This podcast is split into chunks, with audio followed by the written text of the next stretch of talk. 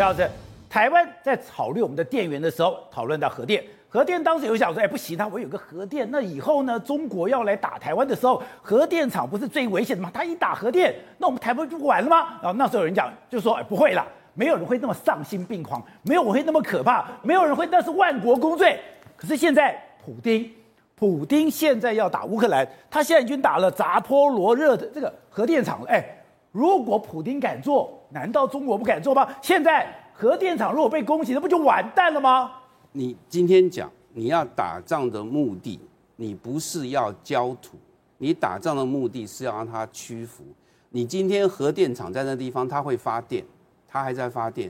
如果你不普丁不把它拿下来，它会继续的发电，就变成它变成敌人作战的资源，所以他要把它拿下来。我今天占领核电厂，我如果要蓄意的破坏这个核电厂，我要让放射性质物质外泄。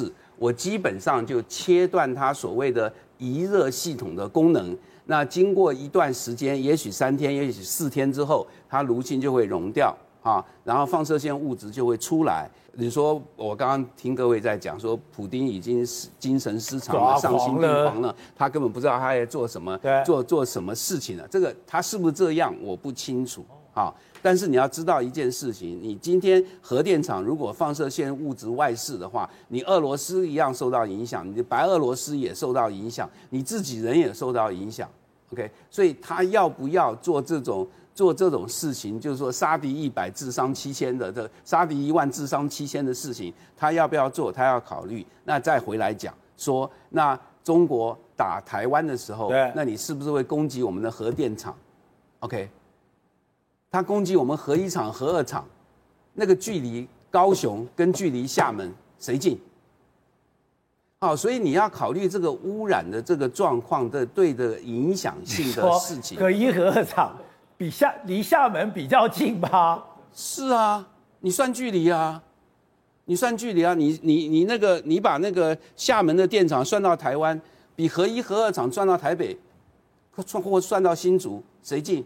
大家不要想说，我这个我普丁疯了，我进到核电厂，我埋个炸弹，嘣一声，整个就飞出来，然后炸得一塌糊涂，然后整个欧洲就完蛋了，欧洲就臣服于我了。不会啦，因为那个没有那样的机制，让你那样的东西会爆炸了。核电厂整个问题是热移除的问题了，哈，就你要能够维持它的热。当然，你要破坏一个核电厂，说让它达到你的目的，你进去把所有的安全系统关掉。不让不让余热能力进行三天四天，它就会融了，东西就会出来，可以啊，可以啊，但是那个不是不是一个不是一个爆炸哈，所以我我我还是这核辐射还是出来了，啊，出来了，那不是一个爆炸，我我我我讲形容一件事情哈，因为它出来是有点这个东西出来会有点像是日本福岛的那个那那样子的事情，你你如果真的说。啊，他要做了一些措施，要破坏核电厂。你现在你别的地方是可以侦测到的，IAEA 现在还在 monitor，对不对？你那个附近有些有些放射线会出来，对，好，那附近的别的国家的电厂也会知道啊。